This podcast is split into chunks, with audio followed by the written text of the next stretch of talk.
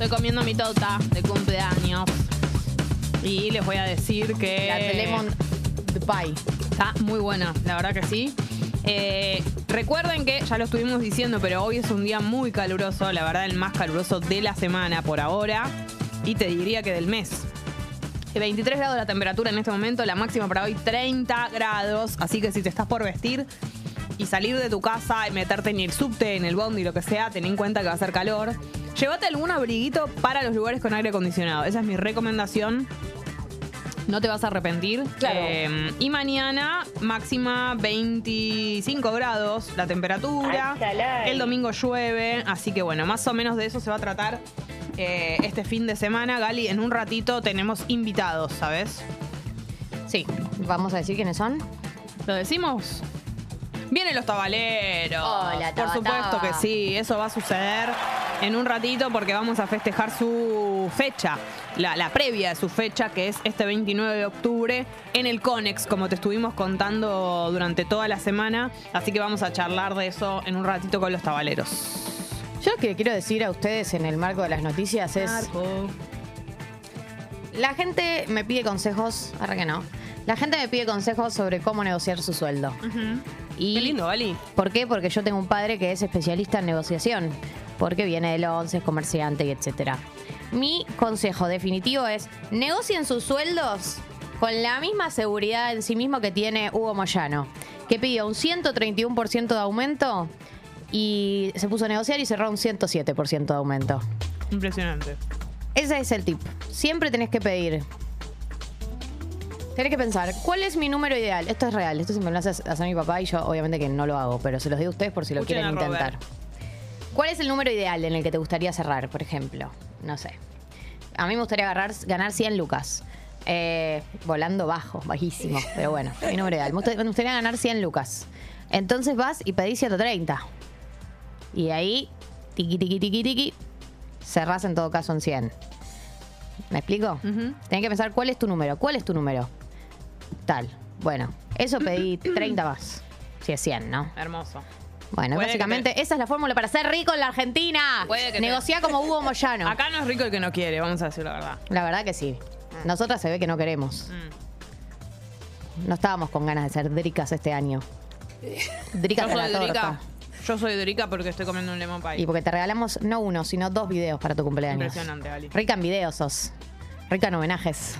Rica en corazón. Rica en regalos simbólicos. Sí. Bueno. sí. Tengo una proboletera. El sin claro, ese regalo es material. El sindicato de camioneros y las empresas acordaron un aumento salarial del 107% y un bono de fin de año de 100 mil pesos. Fue después de la reunión que hubo en el Ministerio de Trabajo con eh, Kelly Olmos, que es la nueva ministra de Trabajo, y Hugo Moyano, que fue como representante del sindicato. Se suspendió el paro que estaba previsto para el lunes y recuerden que originalmente los empresarios habían ofrecido un aumento del 84%, o sea, se fueron a 107 y camioneros bajó de 130, ¿no? Las partes acordaron una mejora del salario en cuatro partes, va a ser en noviembre, febrero, mayo y agosto, y el bono de fin de año también va a ser pagado en cuatro cuotas. Pero hay otra, hay otra discusión que está en este momento en el gobierno que tiene que ver con eh, la recomposición salarial de los trabajadores en general, ¿no? Eh, ustedes saben que es uno de los temas que está todo el tiempo en agenda, la que presiona mucho por eso es Cristina, de, bueno, che, todo bien, pero empiecen a tirarle un hueso, además, a, tirar, a tirarle un hueso a los trabajadores que por ahí tienen un empleo, pero ganan muy poco. Digamos, tienen que recomponer la capacidad de compra de ese salario, de ese salario. O sea, no es solamente digamos, hay políticas públicas para los eh, desempleados, para ahora salió este bono para indigentes, hay ahora eh, todo el tema de recomposición de las paritarias en los sectores que tienen sindicatos que tienen la fuerza para negociar una buena paritaria, ¿no? Pero después está como el grueso de los trabajadores, ponele, los trabajadores informales, los trabajadores no registrados, que es todo un universo al que las paritarias no le llegan, no le afectan y que también tiene que eh, recomponer su salario. Entonces, eh, hay un debate que está dentro del Frente de Todos que es sobre la, la entrega de una suma fija para todos los trabajadores formales. Eh, el kirchnerismo presiona para que eh, se, se active algún tipo de mecanismo para que se entregue un bono, pero Alberto Fernández por ahora está resistiendo. Eh, Sergio Massa en el medio está haciendo Sergio Massa, eh, la ancha venía al medio negociando con todos los sectores. Alberto Fernández dijo en la entrevista que le dio el destape esta semana en el nuevo estudio que eh, entregar una suma fija desarticula toda la escala salarial de la actividad. O sea, los sindicatos quieren que eh, esta recomposición se arregle dentro del marco de las paritarias, pero la verdad es que hay todo un universo de sectores a los que las paritarias no le llegan. Eh, y bueno, un poco esa es la discusión que está sucediendo. Yo creo que algo va a aparecer para fin de año, algún tipo de o suma fija, bono, algún porcentaje, bueno, algún formato, pero algo va a aparecer porque se está haciendo mucho lobby por eso dentro del Frente de Todos, más que nada el sector kirchnerista del Frente de Todos.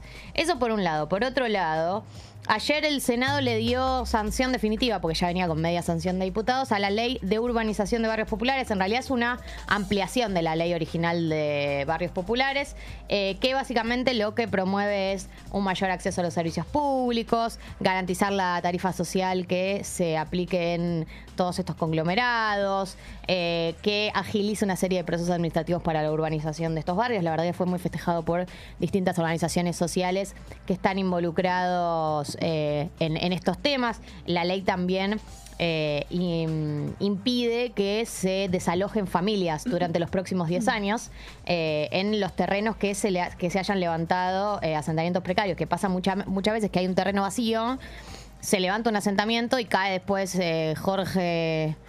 Jessica la Mónica Lima y dice, che, no, pero ese terreno es mío. Ese terreno es bueno, mío. estaba abandonadísimo y ahora lo querés reclamar y esta gente está viniendo, viviendo acá. Bueno, básicamente. Anda a cantarle a Gardel. Un poco, de, un poco con eso. eh, y por otro lado, también se aprobó ayer en el Senado pero que venía también con media sanción de diputados, por lo tanto ya es ley, la ley, la expropiación de Cromañón, que también fue muy festejado ayer, porque la verdad que hace muchos años que se venía hablando de esta posibilidad, la idea es que se convierta en un espacio para la memoria, eh, fue sancionado por 20 64 votos, votos a favor y uno en contra, eh, y la idea es eso, que, que se, que se transforme en un espacio para la memoria de lo que fue eh, la tragedia de Cromañón del 2004.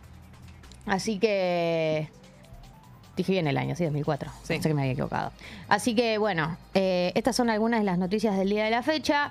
Este fin de semana, chicos. contado. El domingo se vota en Brasil. Eh, la verdad que la tensión es total.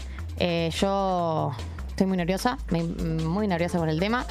Sé que a nadie le importa, pero Vamos, Lula. Ojalá gane Lula, la verdad. Ojalá, incluso si gana igual, todo va a ser muy tenso. Todo va a ser muy tenso y Sí. temo mucho por. Pero entre una tensión y la otra. Sí, total. ¿no? Como que, qué sé yo. Eh, total, pero bueno, qué, qué, qué- qué momento que está viviendo Brasil. Así que bueno, ojalá se vote en paz por encima de todo y no haya eventos de violencia ni nada por el estilo.